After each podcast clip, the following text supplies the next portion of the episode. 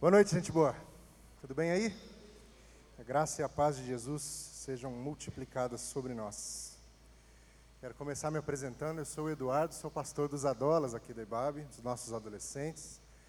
E se você está aqui no auditório hoje e tem entre 13 e 18 anos, saiba que nós temos uma celebração que acontece ao mesmo tempo dessa, no auditório 1 lá em cima.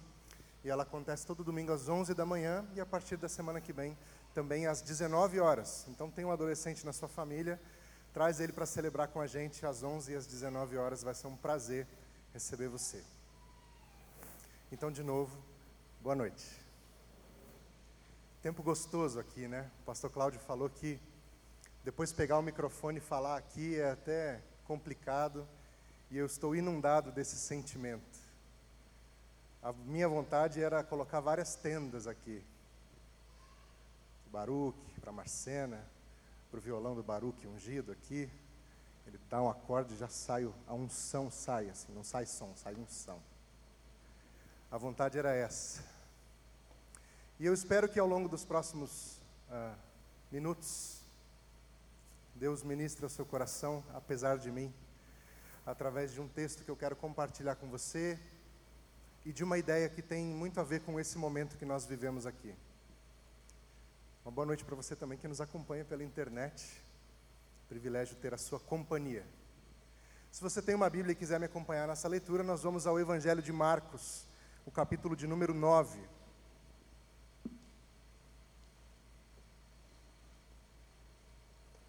Marcos 9, nós vamos ler a partir do versículo de número 2.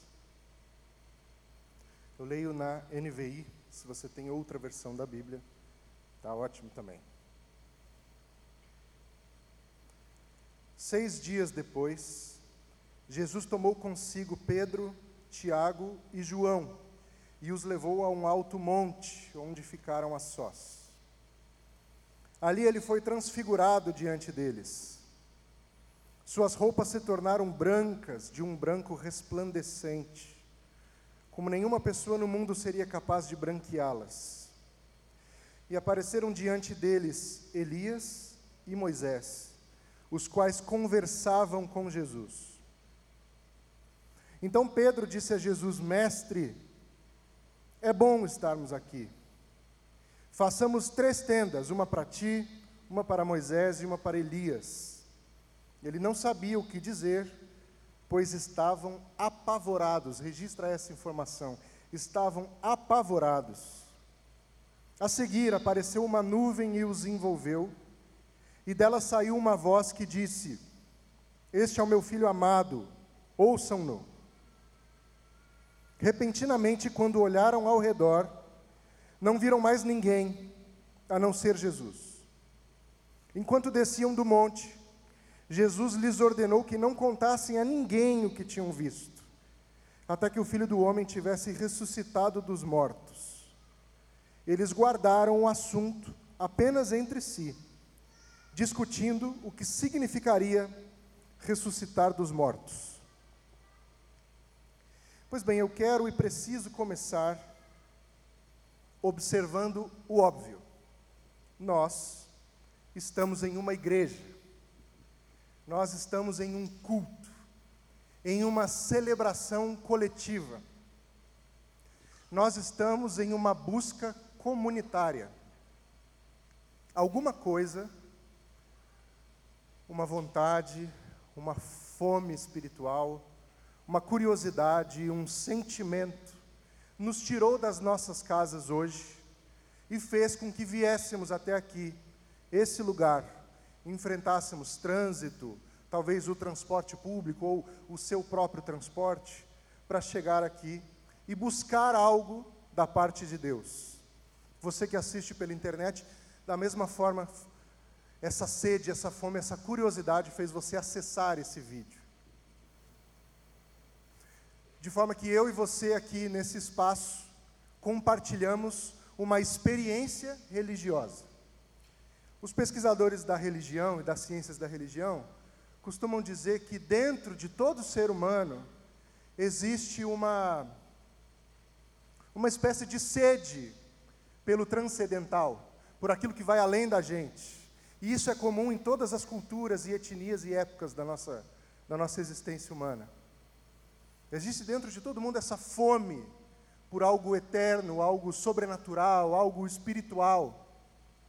E, inclusive aquelas pessoas que dizem que não creem em nada e que não conseguem crer em nada, passaram por essa busca também, só que as respostas que elas encontraram não as satisfizeram. Se você já tem um tempinho mais de igreja, provavelmente você já ouviu essa frase ou variações dela, de que existe no peito, no coração do ser humano, um vazio do tamanho de Deus. Você já ouviu isso? Eu sei que você já ouviu. Pois é a ideia justamente de que essa busca pelo que é eterno habita dentro de nós. Então a gente busca experiências espirituais. A gente busca aprofundamentos espirituais, que coisas que vão além de nós. Na semana passada o pastor José Malua compartilhava conosco sobre espiritualidade, e ele falou que hoje espiritualidade já não é uma exclusividade do ambiente religioso. Hoje se fala de espiritualidade no mercado, nas empresas, no trabalho porque as pessoas entenderam que espiritualidade é uma parte da nossa vida e que quando essa parte é contemplada, nós nos tornamos pessoas mais completas, mais plenas. E aí a gente produz mais. Então faz todo sentido falar sobre isso em todos os ambientes. Mas o fato é que essa busca, ela está posta dentro de nós. O anseio pela eternidade. E se você já já tem um tempinho mais de igreja aí, e você talvez já tenha frequentado uma igreja que tem aquele formato clássico do testemunho. O testemunho é o quê? É uma pessoa que vai diante da comunidade contar uma história da própria vida e de como Deus agiu na sua vida. O testemunho, via de regra, é esse tempo de partilha em que se fala algo em que Deus agiu de uma forma além da explicação. Deus fez uma coisa muito especial, tão especial que merece que ela seja compartilhada para todas as pessoas. Me lembro quando eu era um jovem, recém-convertido, na casa dos meus 20 anos, e aí eu fui participar de um evento de louvor. Gostava muito de música, e o pessoal da minha igreja fez uma caravana para esse evento. Eu falei, ah, vou junto. Muitos, muitas bandas, muitos cantores, muitas pessoas ministrando louvor num evento que se chamava Louvor Profético. Se você tem uma caminhada de igreja aí, você já pegou a energia da coisa. Foi, foi quente. E foi um tempo muito gostoso. Eu estava nessa busca, nessa sede por Deus, recém-convertido, querendo ouvir e aprender tudo que eu pudesse sobre Deus. Viver todas as experiências espirituais que eu pudesse. E eu lembro de estar nesse evento, e um dos cantores ministrava entre uma música e outra, ele resolveu dar um testemunho da sua própria vida nesse evento. E ele disse que ele tinha muito medo de viajar de avião. Se você já fez um, participou de uma aula da, do Novos Membros comigo, eu sempre conto essa história lá. Se você quiser ouvi-la de novo, você vem na aula dos Novos Membros, que eu conto essa história sempre. E ele dizia que ele tinha muito medo de andar de avião. Então ele fazia uma oração. Toda vez que ele precisava entrar num avião, ele fazia uma oração e ele precisava viajar bastante. Era um cantor que viajava bastante pelo país, ministrando em vários lugares. E ele orava ao Senhor e dizia assim: Deus, me mostra, eu quero ver o seu cuidado sobre a minha vida. E veja bem, nós não vamos problematizar teologicamente essa oração aqui, nesse testemunho, estou só compartilhando com você.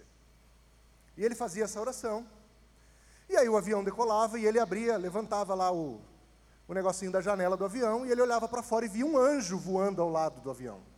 900 km por hora. E eu ouvi aquilo, jovem, recém-convertido, naquela paixão, naquela sede por Jesus, e eu falava: Eu quero. Quero ver um anjo também.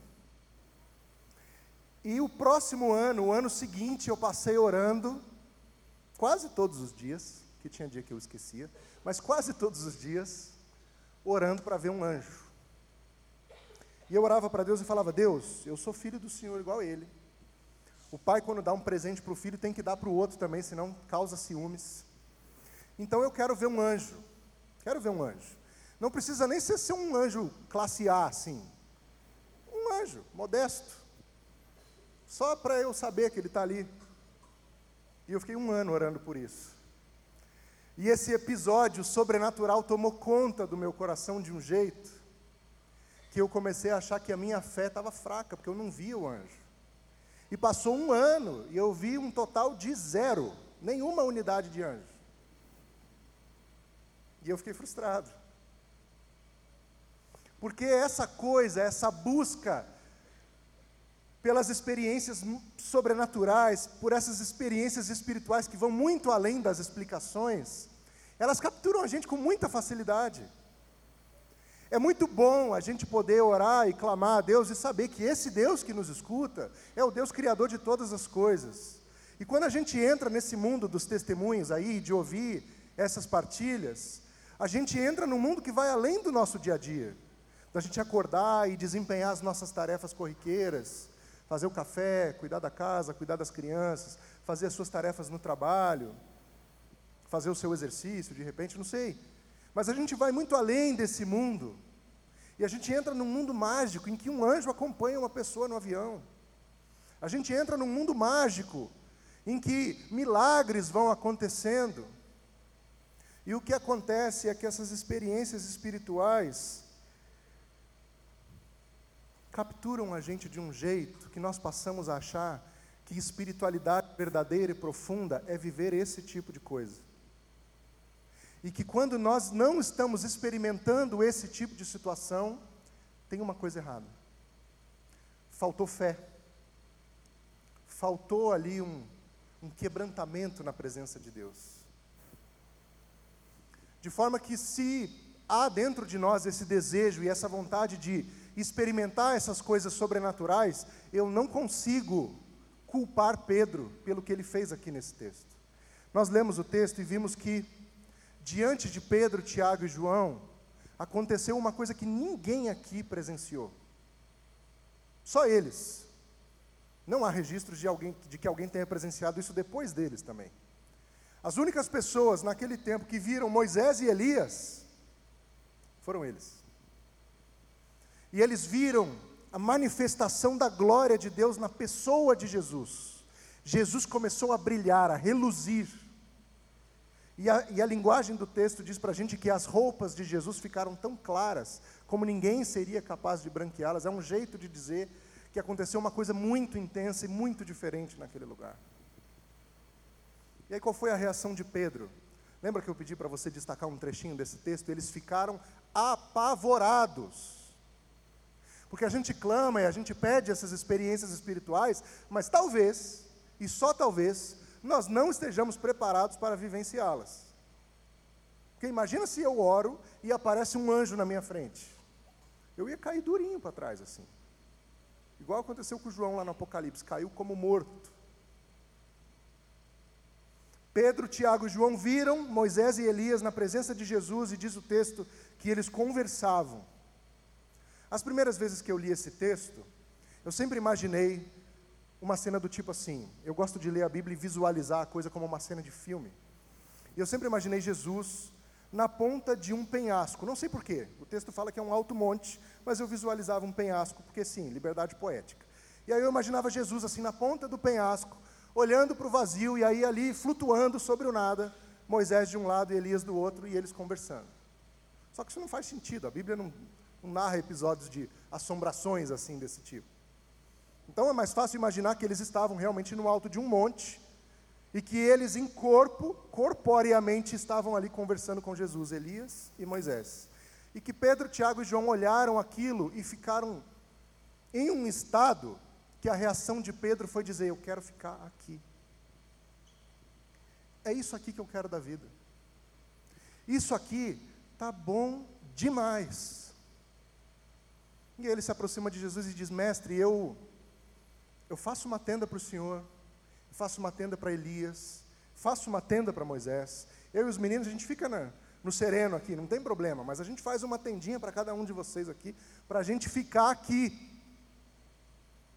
Então eu não consigo culpar Pedro por querer continuar experimentando aquilo, porque essa busca está presente dentro de nós.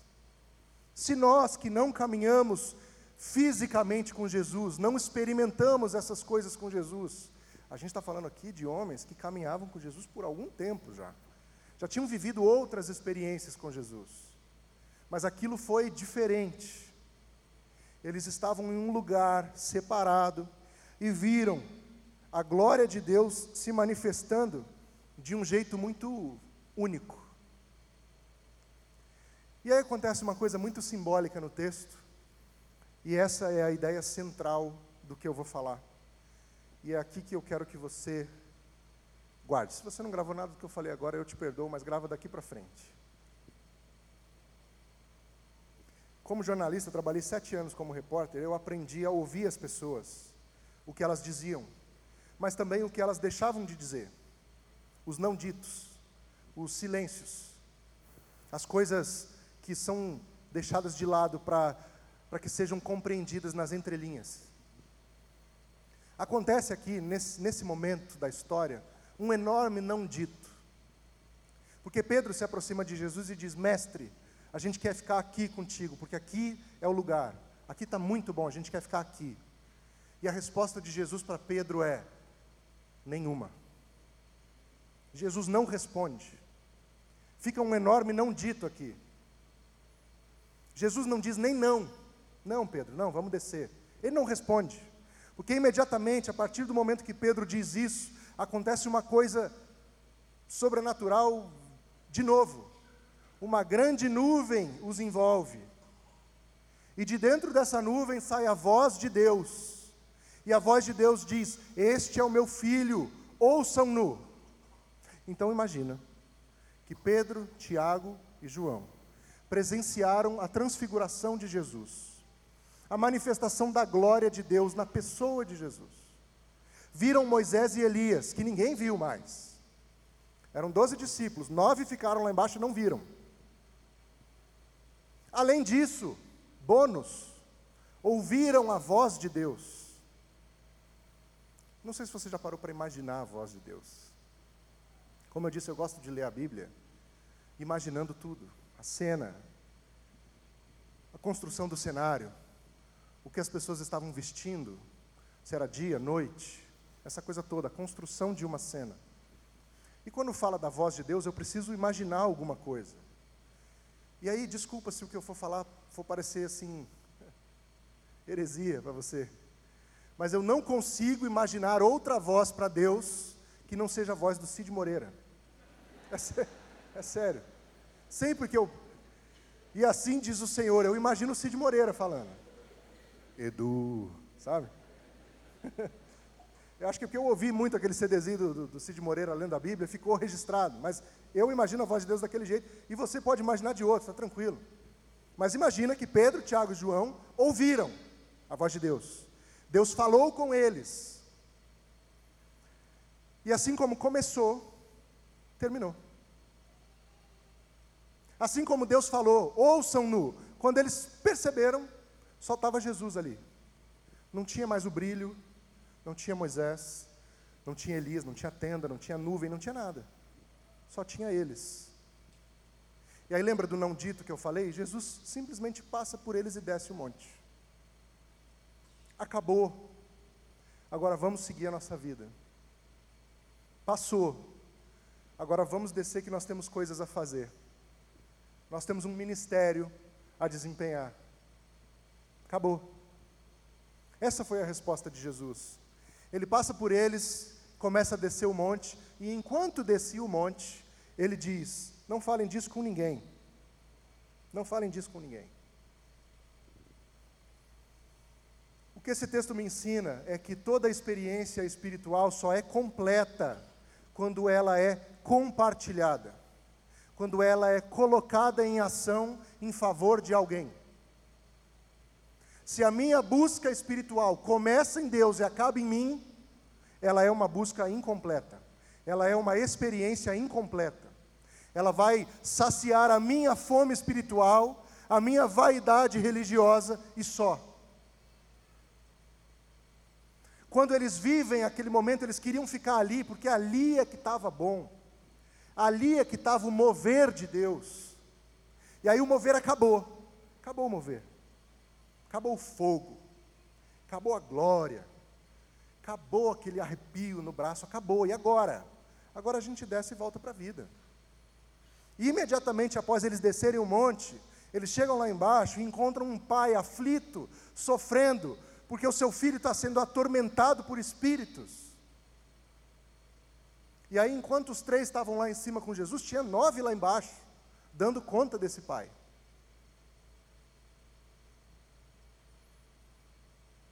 No início desse mês, um grupo de jovens numa universidade lá dos Estados Unidos se reuniu para orar, para fazer um culto. Eles faziam isso com frequência. Eu mesmo quando estava na faculdade, tinha um grupo de oração lá na minha faculdade, eu fui algumas vezes. Era legal, era uma experiência boa. E esse grupo de jovens começou a fazer isso lá nos Estados Unidos e foi um movimento lindo. Jovens orando, cantando louvores a Deus, quebrantados, chorando. E a gente de igreja tem uma alegria em ver os outros chorando, assim, é uma coisa estranha da gente entender, né? Você chega num culto e vê uma pessoa chorando, você olha e pensa assim: esse culto foi bom. Qual é a lógica, né? Mas ok. Mas aí você vê as fotos do que aconteceu lá e vê os jovens chorando e você pensa: nossa, tremendo. E os jovens cantando e orando e louvando a Deus, orando uns pelos outros, e aquele mover, aquela, aquele quebrantamento, e eles não queriam parar, e foi continuando e continuando, e passou um dia. E eles continuaram lá orando e clamando a Deus e cantando louvores, aí chegou mais gente, e foi o segundo dia, e foi o terceiro dia, e quando chegou no sexto dia, virou notícia. Aí saiu num, num jornal que o que estava acontecendo lá, eles deram o nome de avivamento. E está acontecendo um avivamento entre os jovens. Abre um parêntese enorme aqui. Eu não estou criticando isso, pelo amor de Deus. Eu espero que você entenda quando eu chegar no fim da história. E eles ficaram dias e dias orando e clamando a Deus, num movimento espontâneo e muito bonito. A partir do sexto dia virou notícia. E aí o que aconteceu a partir disso? aconteceu o que acontece com quase todo movimento religioso que ganha alguma notoriedade. As pessoas começaram a ir para lá. E aí o repórter estava naquele lugar e chegou uma pessoa que atravessou seis estados para participar do culto lá. A gente saiu daqui de São Paulo e foi parar no Rio Grande do Norte, porque está tendo um mover lá. Está entendendo o que aconteceu? Foi isso. E aí o repórter perguntou para a menina: Mas o que, que te trouxe até aqui? E ela respondeu: Porque aqui Deus está agindo. Não vou julgar isso, tá? Eu quero só pensar com você o seguinte: e a gente aqui? Que não estava lá? E os nove discípulos que não subiram o monte? E quem ficou de fora do mover? Os nove discípulos ficaram lá embaixo atendendo um pai desesperado. Os nove discípulos ficaram lá embaixo, angustiados, tentando dar um suporte para aquele homem. Eles deviam estar assim: cadê Jesus, gente? Cadê Jesus? Vem logo, Jesus. Mas eles estavam lá. Percebe que não é o lugar porque a partir do momento que começou esse negócio, as pessoas começaram a ir para lá, o que elas estavam dizendo com essa atitude era: vamos colocar nossas tendas aqui. Vamos colocar nossas tendas aqui. Porque aqui é que está o mover de Deus. E eu li aquilo, entendi, entendi. Tem realmente gente muito sedenta por experimentar uma coisa mais profunda da parte de Deus. Eu não estou em condições de dizer que essas pessoas fizeram nada errado. E eu gostaria muito que todos e todas nós tivéssemos realmente essa dedicação e essa busca por experiências cada vez mais profundas com Jesus. Sem dúvida. Mas que essa busca não fosse o centro da nossa espiritualidade. E que nós não acreditássemos que ser espiritual é ir de mover em mover. E que nós somos movidos por essas coisas. Porque não somos. Porque assim, como Elias estava lá na caverna e ele esperava que Deus viesse no fogo, e no terremoto, e no temporal, ele veio na brisa.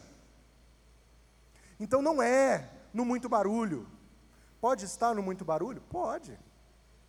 Pode estar no muito movimento? Pode. Mas pode estar ali no quietinho, no cantinho? Pode. A experiência espiritual só é completa quando a gente recebe da parte de Deus e compartilha. Aí eu fui pesquisar sobre o andamento desse negócio lá em Asbury, nos Estados Unidos. Como que estava esse negócio? Está rolando culto ainda? Fiquei, fiquei curioso, está tendo live, quero assistir, quero saber como é que é. E aí entrei, procurei lá na internet e achei a seguinte notícia. E a manchete é forte. Ela dizia: Chega ao fim o avivamento de Asbury. Olha que coisa forte. Quem decretou que chegou o fim? É porque o culto acabou. Acabou o mover ali. A nuvem foi embora. Elias foi embora. Moisés foi embora. Jesus parou de brilhar. Mas acabou? Porque agora a gente desce o monte e bota essa fé em ação. A gente desce o monte e olha para a vida real, para a vida do dia a dia, para o cotidiano. Mas eu achei forte essa fala. Acabou o avivamento. Rabino Jonathan Sachs escreveu que nós adoramos a Deus também com a forma como vivemos no mundo. Adoração é linda, adoração música, adoração coletiva, essa coisa de a gente levantar as nossas mãos e cantar, é lindo. Eu me emociono, eu fico ali assim, ó, vendido, só eu e Jesus ali, ó. É maravilhoso, é gostoso, é importante para a minha fé isso aqui. Mas não é só isso. E entenda bem o uso da expressão só. Porque adorar a Deus é o que eu faço na minha vida. É o que eu faço quando eu desço do monte e quando acabo o mover. Quando desligo o som. Quando apaga a luz. Quando desligo o ar. E eu entro no meu carro, entro no metrô, entro no ônibus e volto para minha casa. A adoração está acontecendo aí. Em como eu trato as pessoas Pastor Ariovaldo Ramos, eu aprendi com ele uma lição maravilhosa. Ele disse que o melhor jeito de percebermos que estamos amadurecendo espiritualmente é quando paramos de nos preocupar com a nossa própria espiritualidade e passamos a nos preocupar com o que temos a oferecer para a espiritualidade dos outros. Eu não busco só para mim, porque Jesus não é só para mim. O que eu recebo da parte de Jesus eu compartilho. E eu quero encerrar minha fala para a gente ir para um momento muito lindo, que é o nosso momento de batismos, contando para você um testemunho. Uns dias atrás, na nossa reunião dos ministros aqui, a gente conversava sobre se seria possível resgatar na nossa memória o momento da nossa conversão. Alguns e algumas de nós uh, vieram de lares cristãos. Então, para quem nasceu em berço religioso, talvez não seja tão fácil buscar na sua memória o momento em que Jesus entrou na sua história e a dividiu entre antes e depois dele. Para mim, fica mais fácil porque eu não tive essa criação religiosa. E eu comecei a caminhar com Jesus quando eu tinha 20 anos de idade. Eu estava muito interessado numa menina e ela era da igreja. E aí eu pensei, bom, para eu namorar essa menina eu preciso ir para a igreja. Aí você pensa assim, nossa, nada a ver, não é espiritual essa história do. É muito espiritual, gente, porque hoje ela é minha esposa, está esperando o nosso segundo filho, então é muito espiritual. Eu comecei a caminhar com Jesus nessa época, por causa dela. Mas a primeira vez que eu ouvi de Jesus, e aí eu resgatei esse episódio na minha memória essa semana, eu tinha 15 anos, e estava passando férias na casa da minha madrinha no Rio de Janeiro. Meu pai me ligou, meu pai morava em Brasília na época, meu pai me ligou e disse assim: Eu te inscrevi no acampamento de carnaval da minha igreja. Falei: Não vou. Aí ele falou: Isso não foi uma pergunta. Você vai no acampamento de carnaval da minha igreja. Tá bom, pai. Tem que ir, né, Matheus? Tem que ir. E aí eu saí do Rio de Janeiro fui para Brasília. Acampamento de carnaval da Igreja Presbiteriana Nacional lá em Brasília. 15 anos de idade eu tinha. Eu fui obrigado ir contrariado. E eu fazia questão de mostrar para todo mundo o quão contrariado eu estava o tempo todo. Reclamando. Uma postura feia. Falando coisas que não devia falar. Tratando as pessoas de forma grosseira. Só para causar. Porque eu fui obrigado. E como eu não tinha nenhuma experiência com essa coisa de religião, tudo ali para mim estava muito novo. E eu quero dizer que estava chato, mas a verdade é que não estava. Estava super legal. Mas eu estava fazendo uma cara de que estava chato, entendeu? Eu estava com uma postura de que estou odiando isso aqui, mas estava legal. E as pessoas estavam me tratando super bem, o que me irritava ainda mais. Porque eu estava fazendo questão que elas me distratassem. O jeito que eu as tratava não era bom. Mas elas me tratavam bem. No futebol, sabe? Enfim ruim a postura. E aí chegou na última noite do acampamento. Estava tendo um culto. Foi a época que eu comecei a aprender um pouquinho de violão. Então eu prestava muita atenção na música. Uma banda jovem, todo mundo tocando super bem, bonito, cantando bem. E eu percebi que tinha um, uma molecada chorando durante o culto. E eu achei aquilo estranhíssimo. Estranhíssimo. Olhei e vi um chorando. Aí olhei mais um pouco, tinha outro chorando. Aí duas meninas abraçadas chorando. Um outro chorando aqui. Eu pensei assim: estou perdendo alguma coisa. Está acontecendo alguma coisa aqui que eu não estou entendendo. E mais pessoas foram começando a chorar. E eu pensei: será que é o protocolo do evento? Tem que chorar? Vai ficar difícil para mim. Eu não estou. Eu não tô... E eu estava meio alheio a isso. Estava acontecendo alguma coisa ali, mas eu estava fora dela. E era um acampamento de adolescentes, e aí na igreja presbiteriana tem a UPA, União Presbiteriana de Adolescentes, e tinha a mocidade. E o acampamento funcionava assim: os adolescentes eram os acampantes e a mocidade era a equipe que trabalhava no acampamento. Durante esse culto, um dos jovens se aproximou de mim e disse: Eduardo, seu nome, né? Falei, é, Eduardo. Eduardo, posso orar por você? Aí ali já me pegou, por quê? Porque eu não sabia nada de oração. Eu nem sabia que podia se orar por outra pessoa. Que a única oração que eu conhecia era o Pai Nosso. E eu não sabia como fazer um Pai Nosso para outra pessoa. Então eu fiquei meio confuso. Eu falei, pode, pode sim, ora aí. Não sei como é que funciona, mas ora aí. Ele botou a mão no meu ombro, baixou a cabeça, fechou os olhos e eu fiquei olhando para ele. Ele falou: Deus, obrigado pela vida do Eduardo. Abençoa a mãe do Eduardo. Abençoa o pai do Eduardo. Abençoa os estudos do Eduardo. E eu já estava chorando já. Falei, o que está acontecendo aqui, gente? Eu já estava chorando. Porque esse cara que eu não sabia quem era, estava orando pela minha mãe, estava orando pelo meu pai, estava orando pelos meus estudos pelo meu futuro, pelos meus sonhos. E aí acabou a oração, ele me deu um abraço e eu já estava em lágrimas. Eu falei, beleza, entrei para o clube aqui. e aí eu voltei para casa do meu pai e eu não, naquele momento da minha vida, eu não segui uma caminhada firme com Jesus. Mas eu lembrava de Jesus com frequência. Eu continuei vivendo a minha vida do jeito que eu queria. E aí, às vezes, eu falei isso para Joyce, às vezes eu chegava em casa depois de aprontar todas, e orava para Deus me perdoar e não me mandar para o inferno se eu morresse dormindo. Olha a cabeça, né? E aí, aos 20 anos, Jesus me encontrou de verdade.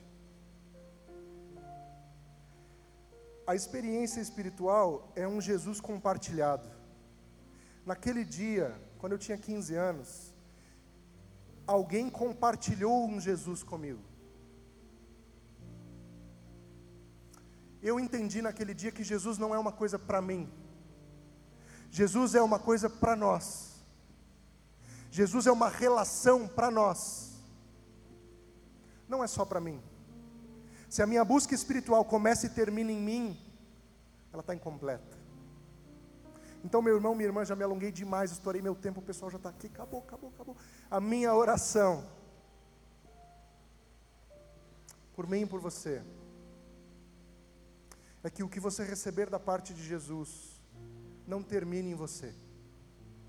A minha oração por mim e por você é que o que você receber da parte de Jesus, você compartilhe. Que quando a nuvem se dissipar, e a luz apagar e o som desligar, você desça do monte e encare os endemoniados da vida real. Você lide com os enlutados da vida real e com os adoecidos da vida real. E você coloque o seu pé no chão da vida e caminhe ao lado dessas pessoas, compartilhando Jesus. Deus te abençoe. Amém.